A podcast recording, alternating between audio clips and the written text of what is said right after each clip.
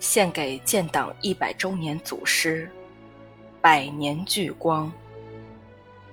自然道德绘制教育时，谢文清。谢文清，时任山东莱西一坛店青年妇女队长，因之前工作出色。被评为二等功臣。一九四七年八月十四日，还乡团窜回义潭店村，进行反攻捣算。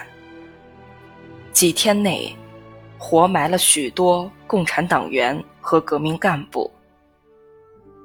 敌人叫嚣：“如不交出谢文清，就把全村杀绝。”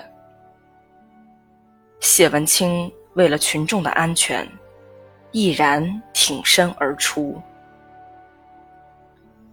随后，敌人把谢文清吊在梁上，用皮鞭、木棍抽打他，要他供出党组织机密。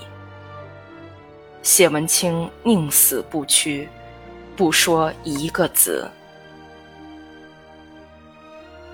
一九四七年九月二十八日，穷凶极恶的敌人把他吊到大树上，在他脚下点燃一堆干柴，把他活活烧死。年仅十八岁。